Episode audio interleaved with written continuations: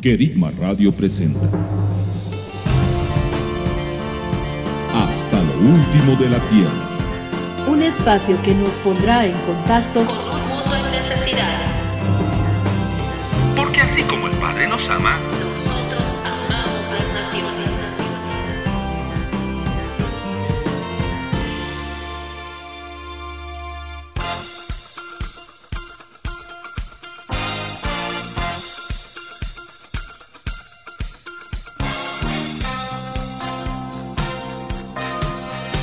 Hola, ¿qué tal queridos amigos? Qué gusto es encontrarnos una vez más en este precioso momento para compartir de su programa Hasta lo último de la Tierra a través de la señal de Querigma Radio.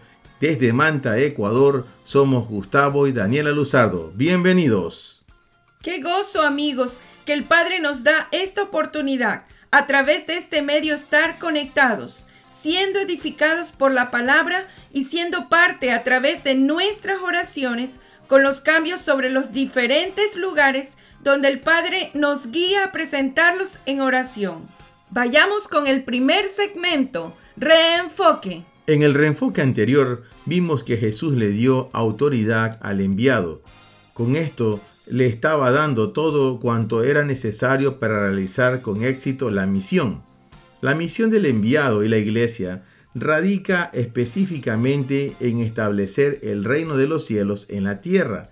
Para ello están las armas espirituales, de las que hasta ahora hemos revisado la armadura de Dios. En nuestro reenfoque de hoy hablaremos de otra arma espiritual con la que el enviado cuenta y que es determinante en el cumplimiento de su llamado, la sangre. Vamos.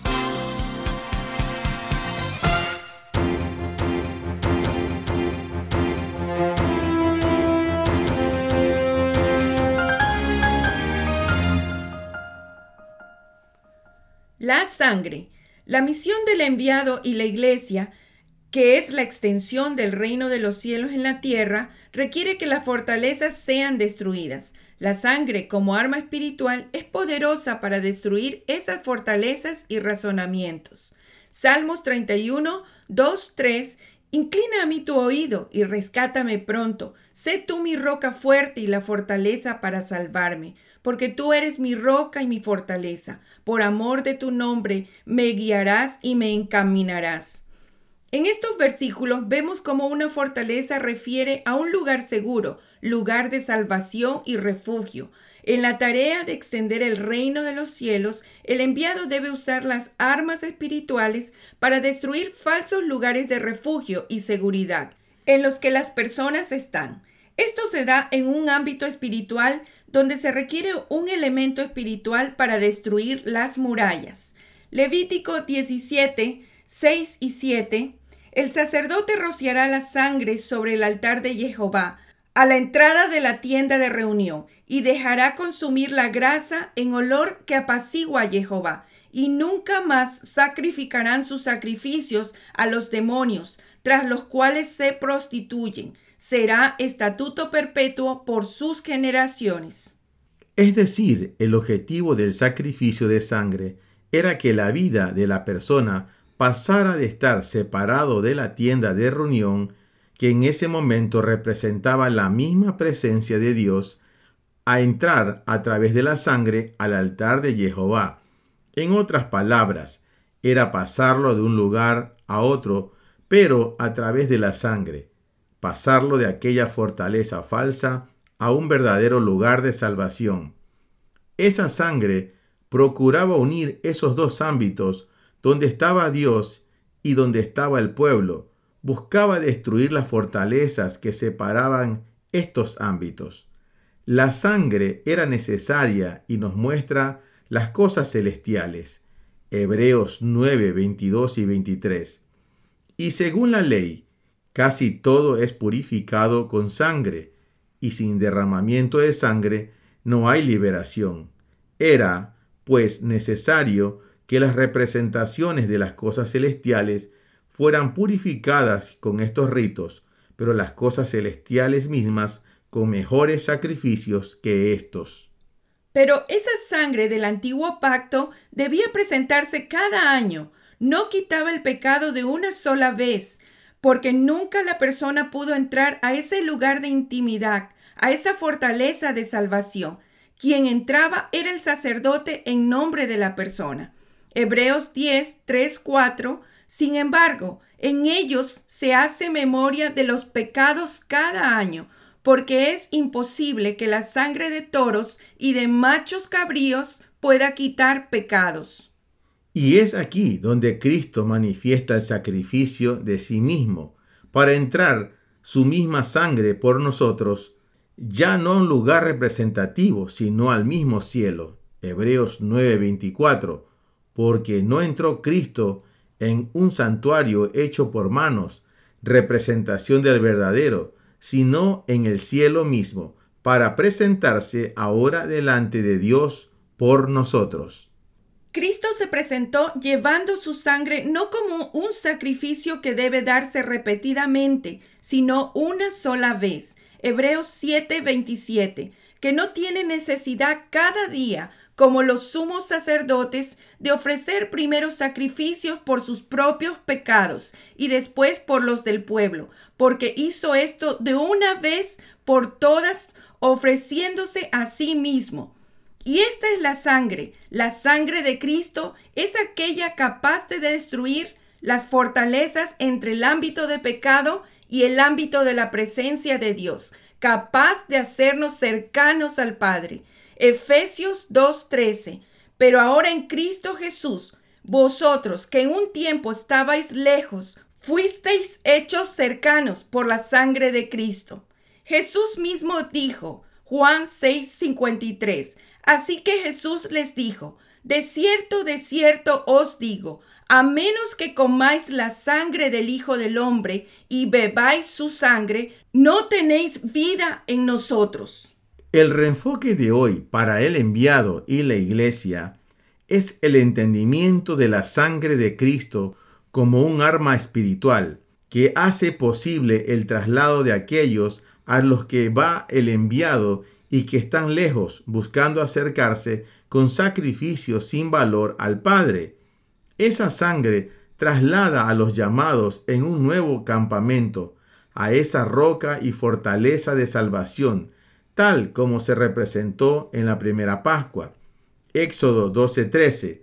La sangre os será por señal en las casas donde estéis, pues veré la sangre y os pasaré por alto, y no habrá en vosotros plaga para destruir cuando yo azote la tierra de Egipto. La sangre de Cristo es la única que une cielos y tierra para que el enviado y la iglesia puedan establecer el reino de los cielos sobre la tierra, cumpliendo así con eficacia la tarea asignada. Apocalipsis 2.11 Y ellos los vencieron por medio de la sangre del corderito y por la palabra de su testimonio, y despreciaron su vida hasta la muerte. Amén. Estás en sintonía de tu programa Hasta lo último de la tierra. Ya volvemos. Amados oyentes, les invitamos a dejar sus comentarios en nuestro correo. Hasta lo último de la tierra radio arroba gmail.com. Coméntenos cómo este programa está bendiciendo sus vidas. Gracias por su atención. Enseñando principios que ayuden a la iglesia a vivir en el Espíritu de manera práctica, real y completa. Querigma Radio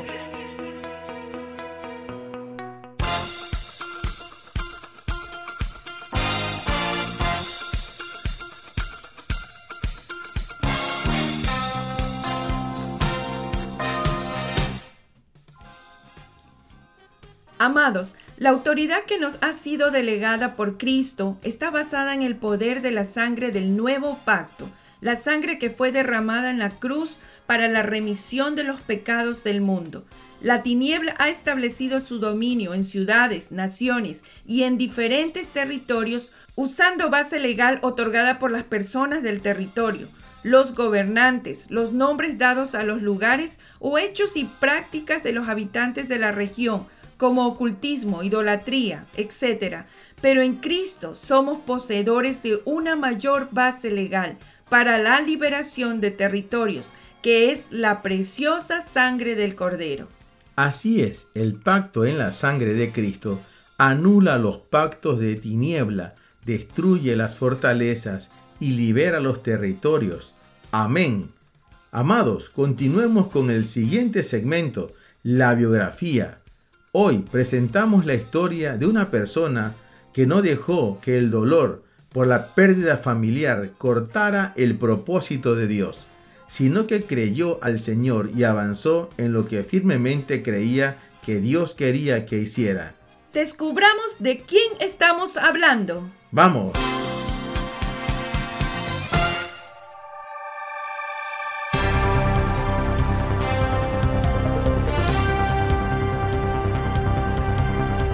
Elizabeth Hotward nació el 25 de diciembre de 1926 en Bruselas, Bélgica, donde sus padres Phil y Catherine Hotward eran misioneros. Su familia se mudó de regreso a los Estados Unidos cuando ella era un bebé y se establecieron en Germantown, Pensilvania, cerca de Filadelfia. Elizabeth, conocida cariñosamente como Betty, entre sus familias y amigos, creció en un hogar cristiano y fiel, que le brindó ejemplo. Con el tiempo, creció en el corazón de Elizabeth la semilla de dedicarse al trabajo misionero. Después de la preparatoria, Elizabeth asistió a la Universidad de Wheaton y decidió estudiar griego clásico para cumplir su deseo de traducir la Biblia para las regiones remotas del mundo. Uno de sus compañeros fue Jean Elliot, que también eligió el griego por las mismas razones. Jean Elliot era amigo de su hermano y no tardaron mucho en darse cuenta de la atracción que sentían el uno por el otro. Así comenzaron varios años de espera para descifrar la dirección de Dios para su relación. Durante este tiempo se dedicaron por separado a las misiones. Ambos jóvenes deseaban estar seguros de que su matrimonio no los alejaría de su devoción individual a Dios ni de su voluntad. Ellos mantenían comunicación por correo. En 1952, Elizabeth y Jim viajaron a Ecuador, pero de forma independiente para hacer trabajo misionero. La tarea de Elizabeth fue con los indígenas colorados de la selva occidental y Jim comenzó a trabajar con los indígenas quichua del área de la selva oriental. En 1953 tuvieron la seguridad de que Dios los llamaba a las misiones como pareja de esposos y se comprometieron. Se casaron ese mismo año en Quito, Ecuador, donde trabajaban entre los indígenas quichua, y asimismo empezaron a trabajar en la traducción del Nuevo Testamento al idioma quechua. Jin siempre anhelaba tener la oportunidad de entrar al territorio de una tribu no alcanzada para predicarles de Cristo, y en este caso fue los guarani, o como los llamaban sus vecinos, aucas, que significa salvajes. En 1955 se hicieron planes para contactar a esta apartada tribu. Rudimentos del idioma guaraní fueron estudiados y transmitidos desde el avión durante estos contactos. El lenguaje había sido traducido por Rachel Sein con ayuda de Dayuma, una niña refugiada de la tribu guaraní cuya familia había sido asesinada por miembros de la tribu. El 2 de enero de 1956, Ney Sein y Jean Elliot, con Peter Fleming, Roger Dugeram y Ed Badcolin aterrizaron en el río Curaray y establecieron un campamento. Después de una visita aparentemente amistosa de dos mujeres y un hombre de la tribu guaraní, los cinco hombres fueron asesinados con lanzas de madera el 8 de enero de 1956.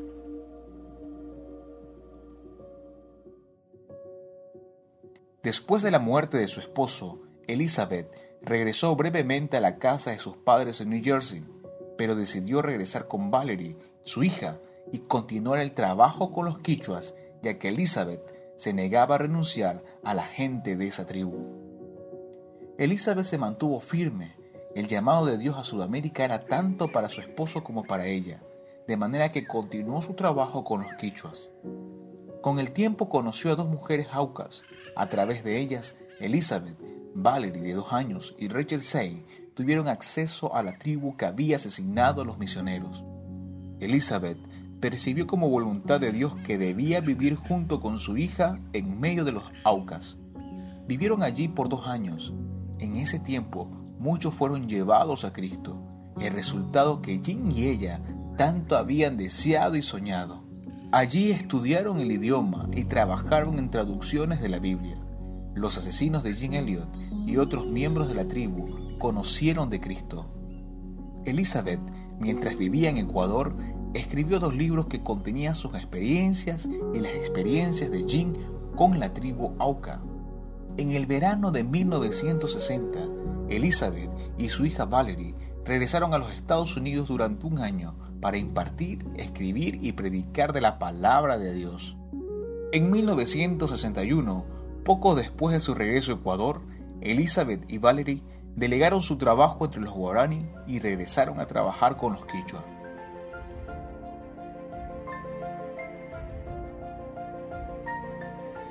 En 1963, Elizabeth regresó con su hija a los Estados Unidos para continuar su carrera como oradora y escritora. Ahí se convirtió en una de las escritoras de libros más vendidos, basándose mayormente en sus experiencias en Ecuador.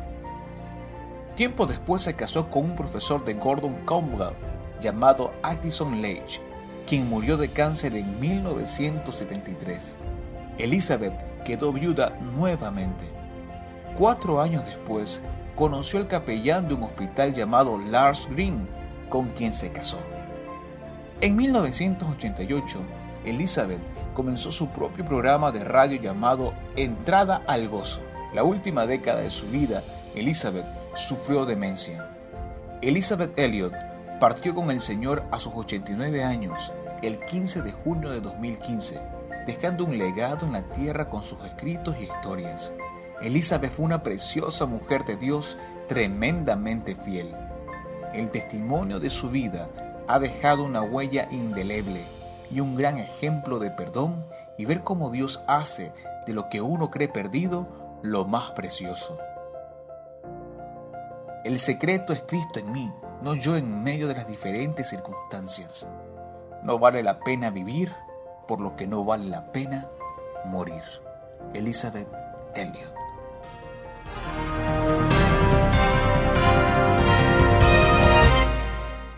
Estás en sintonía de tu programa Hasta lo último de la Tierra. Ya volvemos. Amados oyentes, les invitamos a dejar sus comentarios en nuestro correo. Hasta lo último de la Tierra Radio arroba gmail.com. Coméntenos cómo este programa está bendiciendo sus vidas. Gracias por su atención. Enseñando principios que ayuden a la iglesia a vivir en el manera práctica, real y completa. Querigma Radio.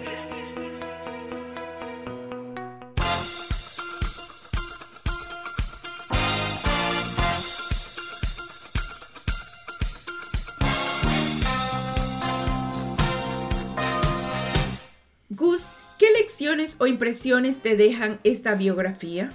Daniela, me impacta lo que el padre había puesto en Elizabeth para continuar la obra donde su esposo fue asesinado y con la gente que lo asesinó. No ganó su corazón el dolor, el resentimiento, sino que ella sabía que Dios la había llamado junto con su esposo y ella estaba dispuesta a continuar la obra. También me impacta su coraje, su valentía y amor para ir a la misma gente que asesinó a su esposo. ¿Y a ti, Daniela, qué te impacta?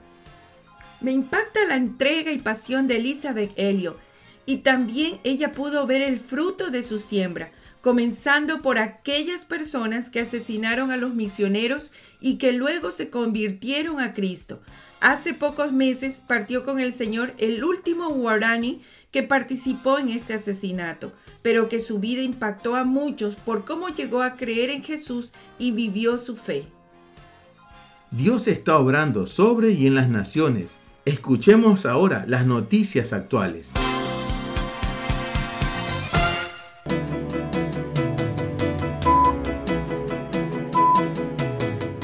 Noticias actuales. Hoy presentamos dos testimonios. Sara, una valiente cristiana en Kenia. Sara fue criada como musulmana, pero llegó a la fe en Jesucristo hace algunos años. Ella dirige un entrenamiento misionero en una región con mayoría musulmana en Kenia. Cuando se prohibieron las grandes reuniones y viajes, Sara y otros cristianos no pudieron seguir adelante con sus planes. Ella estableció un lugar donde la gente podía venir a orar dos veces por semana. La primera persona que vino en necesidad de oración fue una mujer musulmana a la que se le diagnosticó un tumor canceroso. Sara y otros oraron por ella y Dios respondió con sanidad. También se sanó una niña de epilepsia. La mujer mayor, que fue sanada del tumor, se apresuró a entregar su vida a Cristo y comenzó a predicar a otras personas. Ahora, las personas vienen en grupos, individuales y de dos en dos, con la necesidad de orar y escuchar más acerca de Jesús, que salva y sana. Testimonio de Aldi un joven perseverante. Aldi Adilgan, un joven indonesio de 19 años, estaba trabajando como guardián en una trampa flotante para peces, cuando sus amarres se rompieron. Viajó millas a la deriva a través del Océano Pacífico, indefenso, sin remo y sin motor para controlar la dirección de la trampa para peces. Su suministro de alimentos se acabó después de unos días y se vio obligado a quemar leña de la trampa para peces a fin de cocinar el pez que pescó. También se quedó sin agua, por lo que para sobrevivir bebió agua de mar filtrada a través de su ropa. Planeaba suicidarse lanzándose al océano, pero recordó el consejo de sus padres, acudir a Dios en tiempos de sufrimiento. Leyó la Biblia que estaba con él y oró a Dios. Varios días después, M.B. Arpegio, un carguero con destino a Japón pasó por la trampa para peces y vio a Adilgan. La misión de rescate no fue tan fácil, ya que el bote era tan grande que acercarse a la trampa para peces podría volcarlo. Así que Adilgan decidió saltar al océano y la tripulación de carga tiró de él con una cuerda hacia el barco. Su testimonio nos muestra que Dios puede rescatarnos incluso de nuestras pruebas más dolorosas si ponemos nuestra confianza en la palabra de Dios. Estás en sintonía de tu programa Hasta lo último de la Tierra. Ya volvemos. Amados oyentes, les invitamos a dejar sus comentarios en nuestro correo. Hasta lo último de la Tierra Radio arroba gmail.com Coméntenos cómo este programa está bendiciendo sus vidas. Gracias por su atención. Enseñando principios que ayuden a la iglesia a vivir en el Espíritu de manera práctica, real y. Querigma Radio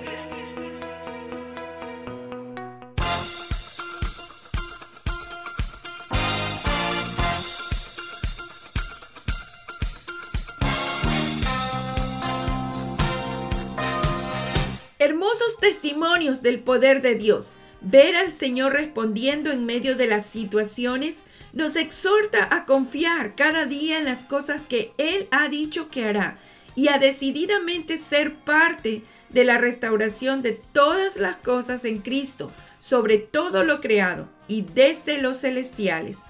Vayamos al segmento Las nuevas generaciones en misiones. Vamos.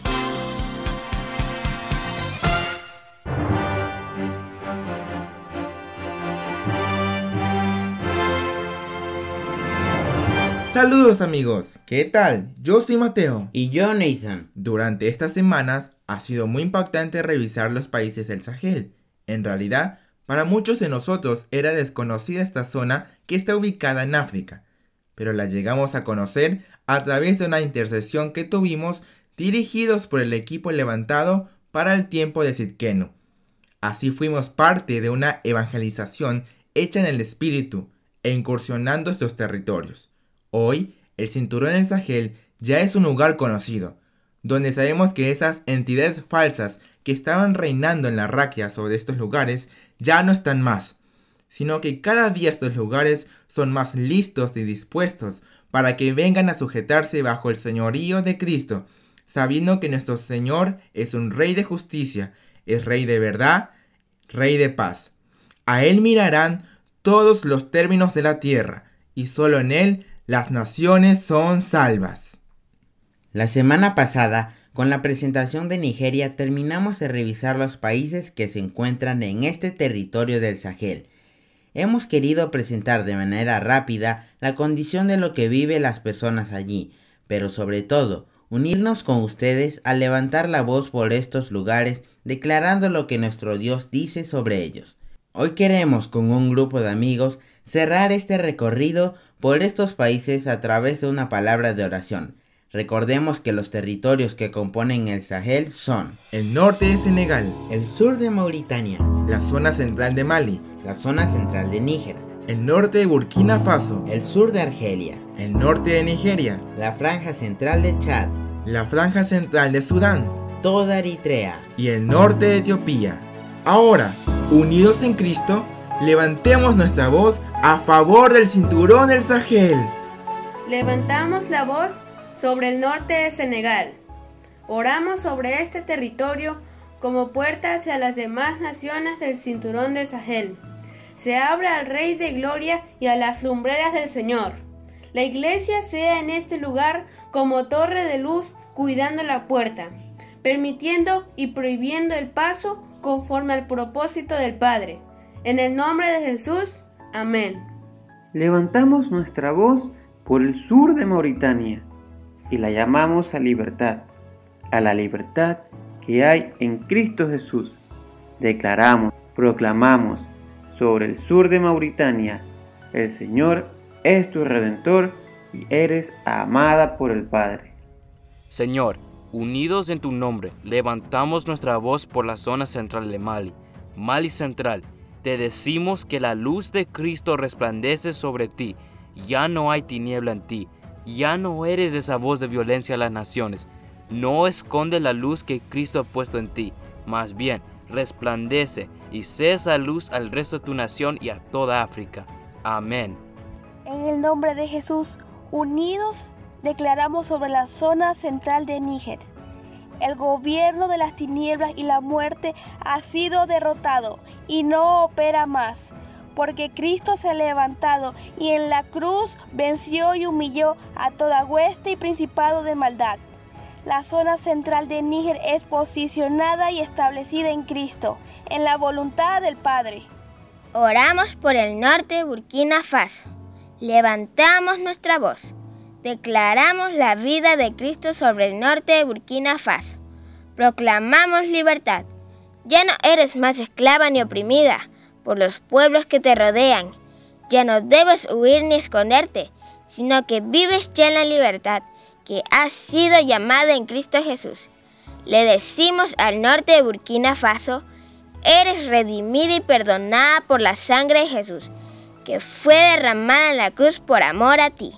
En el nombre de Jesús, levantamos la voz por el sur de Argelia y declaramos, Dichosos los que trabajan por la paz, porque serán llamados hijos de Dios.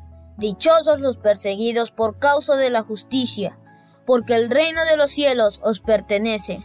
Por eso le decimos al sur de Argelia, reciban el Evangelio de la paz y el reino de justicia que se ha acercado a ustedes. Es Jesucristo. Amén. En el nombre de Jesús, soltamos voz desde Cristo sobre el norte de Nigeria. El Señor está resplandeciendo sobre ti declaramos que la luz avanza y el Evangelio eterno es proclamado por todo el cinturón del Sahel. Amén. En el nombre de Jesús, levantamos la voz por la franja de Chad. Decimos que los ojos del Señor están en este lugar. Establecemos su luz y verdad y te abres a la revelación de Cristo. Te establecemos en los diseños del Padre. declaramos que sus espíritus son despertados y se levanta una generación de hombres y mujeres genuinos que escuchan la voz de Dios y no temen decir la verdad. Señor, levantamos nuestras voces por la franja central de Sudán, pidiéndote por las personas y animalitos, que tú seas cubriéndolas, dándole comida, bebida, tu salud y un techo donde ellos puedan descansar. Oramos para que toda iniquidad de esa nación sea desarraigada. No tengan temor, porque tú eres su único sanador y salvador. Oramos para que el corazón de la franja central de Sudán exalte tu nombre. Declaramos tu misericordia sobre la franja central de Sudán. Oramos en el nombre de Jesús sobre toda Eritrea. Declaramos sanidad para esta tierra y para los corazones heridos de las guerras. Se abren los cerrojos que han estado cerrados a las otras naciones. Caiga la dictadura y la esclavitud que ha estado en esta tierra. Entre la verdad de Cristo trayendo libertad. Que entren los hijos de luz llamados a Eritrea. En el nombre de Jesús. Amén. En esta hora nos unimos y levantamos la voz por el norte de Etiopía. Que en las ciudades y en los campos se escucha la voz del Hijo, llamando y activando su salvación. También anunciamos que el año agradable de Dios ha llegado, trayendo sanidad, libertad y restauración sobre el norte de Etiopía. Declaramos que son llamados de la tiniebla a la luz admirable. Amén, amén. Padre, en el nombre de Jesús, te pedimos que así como hemos orado y declarado sobre el cinturón del Sahel, venga el cumplimiento de tu voluntad perfecta para estas tierras y sus habitantes. Sean tierras llenas de luz, llenas de verdad. Declaramos que Cristo es visto en el cinturón del Sahel. Amén. Amados, les animamos que adopten en oración uno de los países que está en el cinturón del Sahel y en el Espíritu intercedamos por ellos. Y juntos declaremos hoy, resplandece tu luz Señor sobre el norte de Senegal, el sur de Mauritania, la zona central de Mali, la zona central de Níger, el norte de Burkina Faso, el sur de Argelia, el norte de Nigeria, la franja central de Chad, la franja central de Sudán, toda Eritrea, el norte de Etiopía, sobre todo el cinturón del Sahel.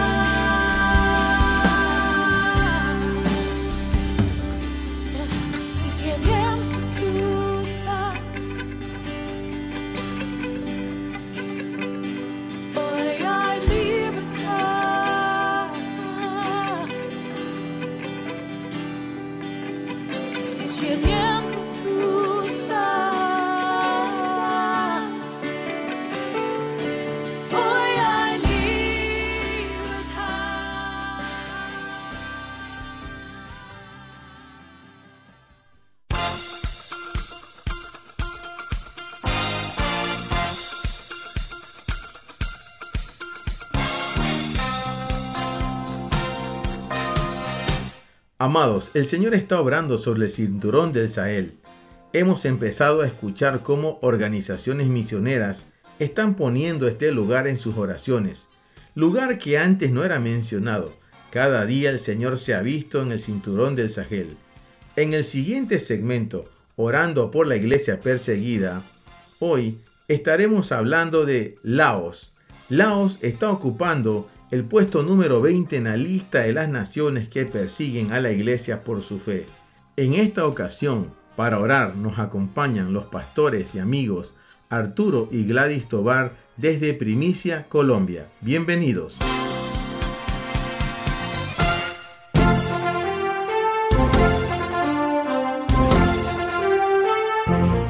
Gustavo, gracias por habernos invitado juntamente con mi esposa para que desde Colombia, la nación primicia, podamos levantar una voz de clamor por la iglesia perseguida de las naciones. Hoy queremos compartir acerca de Laos y unirnos todos en un clamor por esta nación. Laos es un país situado en el sudeste asiático continental y es el único país de esa región que no tiene contacto con el mar.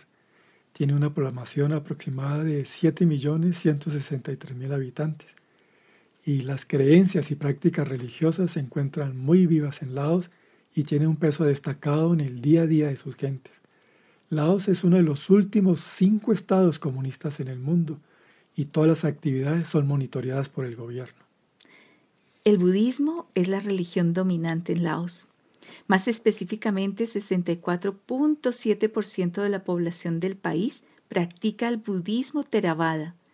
Los cristianos representan solo el 1.7% de la población, que incluye a protestantes y católicos, mientras que el 31.5% restante de la población practica otras creencias, incluidas las tradicionales religiones indígenas. Este segmento de la población está compuesto por al menos 48 de minorías étnicas que tienen distintas culturas y creencias. Un porcentaje muy pequeño de los océanos son ateos o agnósticos. La constitución de Laos reconoce formalmente el derecho a la libertad religiosa, pero al mismo tiempo se encuentra vigente un decreto sobre las prácticas religiosas que fue aprobado en el año 2002 que contiene numerosos mecanismos que le permiten al gobierno controlar e interferir en las actividades religiosas. Dicho decreto establece que muchas actividades religiosas solo pueden llevarse a cabo con una aprobación gubernamental e incluye también prohibiciones vagas sobre actividades que fomenten la división social y el caos, facilitando una aplicación arbitraria de la ley. Allí el cristianismo es visto como una ideología occidental que desafía el comunismo. Las autoridades estatales se oponen a cualquier influencia que se considere occidental y tratan de controlar a la pequeña minoría cristiana. El cristianismo y las organizaciones de orientación cristiana presentes en el país son vistas con cierta desconfianza por parte del gobierno, una desconfianza que empezó durante la época de la Segunda Guerra de Indochina, cuando en el suelo laosiano operaban misioneros cristianos norteamericanos que colaboraban con la CIA. Pero los representantes del gobierno aseguran que no hay discriminación para los fieles, ni los violentan, pero los cristianos sufren marginación y arresto. Ellos deben tomar extrema precaución para evitar la oposición de las autoridades gubernamentales, estatales y locales las cuales a menudo se aprovechan de la actitud hostil de la sociedad hacia los cristianos para justificar su control. Hay ocasiones en que las autoridades cooperan con los líderes religiosos locales, en su mayoría monjes budistas, para presionar a los cristianos, especialmente a los de trasfondo budista, los cuales a menudo también experimentan persecución en su propia familia, ya que el abandono a las costumbres tribales es considerado una traición. Los creyentes son frecuentemente acosados, desalojados de sus hogares, reubicados a la fuerza, se les niega la educación, son arrestados y son acusados con cargos falsos e inventados. Bien, con esta información creo que ya es el momento para que nos podamos unir en oración a favor de la Iglesia del Señor en Laos. Esa iglesia que realmente quiere hacer la voluntad de nuestro Dios, pero es perseguida y no puede vivir su fe abiertamente. En Apocalipsis 14:6 dice, vi otro ángel volando en medio del cielo que tenía un evangelio eterno para anunciarlo a los asentados en la tierra, es decir, sobre toda nación y tribu, lengua y pueblo. Y nos unimos en este momento con el ángel de la, que tiene el Evangelio eterno para ser anunciado, para que siga cumpliendo su labor allí en Laos a favor de la iglesia. Estamos clamando, declaramos que en las manos del Señor están los tiempos de la iglesia, allá en Laos, y Él es el que la está despertando, el que la libra de mano de los enemigos y de los perseguidores, Tú, Padre, eres el que hace resplandecer tu rostro sobre tus hijos en esa nación y los salvas por tu misericordia. No sean ellos avergonzados, Señor, porque en ti han confiado. Sean avergonzados los malos. Padre, enmudece los labios mentirosos allí en Laos que se levantan contra tu iglesia, que arrogantemente hablan contra el justo con soberbia y con menosprecio. Señor, que ellos experimenten cuán grande es tu bondad, con la cual, Señor, los rodea, porque hay temor de ellos hacia ti. Señor, gracias por bendecirlos, gracias por guardarlos y gracias, Señor, por avivar con tu fuego a la iglesia allí en Laos. Señor, nos unimos en amor por la iglesia en Laos, porque, Señor, eh, tú les amas, tú les te has acercado a ellos. Y hoy venimos a fortalecer sus manos, fortalecer sus rodillas, ayudarles, Señor, para que puedan ser vivificados por tu Espíritu. Y Señor, eh, oramos para que ellos sean fortalecidos en su fe, sean fortalecidos a permanecer fieles a la gracia, a la, a la voz que han escuchado para responderte a ti. Señor, que ellos se sostengan mirando sus puestos sus ojos en ti, que frente a toda voz, toda persecución, todo aquello que se vuelve contra ellos, ellos solo sostengan, se afirmen mirándote a ti, que sean fortalecidos y su fe se expanda, su fe crezca. Señor, que todo lo que ellos están sufriendo, aún el abandono que les hace, que les aleja de sus familias, que les separa de sus familias. Señor, que sea, ellos vean la palabra que tú das, Señor, que todo aquel que por causa tuya y por causa del Evangelio, Señor, tenga que dejar casa, eh, eh padres, hermanos, aún hijos o tierra, Señor, ellos recibirán cien veces más ahora en este tiempo. Y también, Señor, en todo lo que es el, siglo venidero, en todo lo que corresponde, Señor, de la herencia eterna.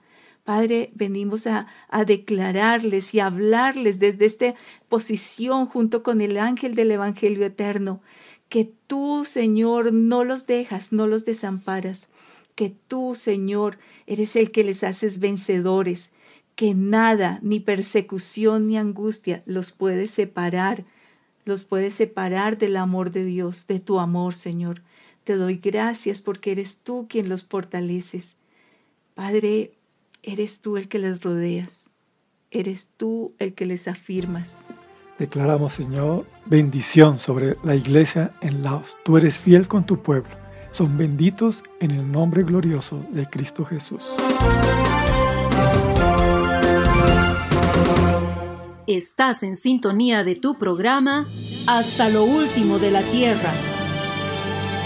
Ya volvemos. Amados oyentes, les invitamos a dejar sus comentarios en nuestro correo. Hasta lo último de la Tierra Radio arroba gmail.com. Coméntenos cómo este programa está bendiciendo sus vidas. Gracias por su atención. Enseñando principios que ayuden a la iglesia a vivir en el Espíritu de manera práctica, real y completa. Querigma Radio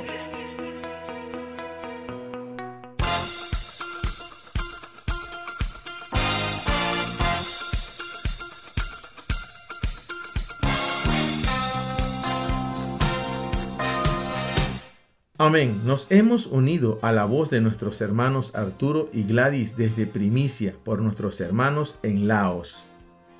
La luz del Señor se manifieste en Laos. Los malos se arrepienten y los que no son juzgados. La iglesia en Laos se levanta, es despertada. Muchos pueblos en el Valle de la Decisión.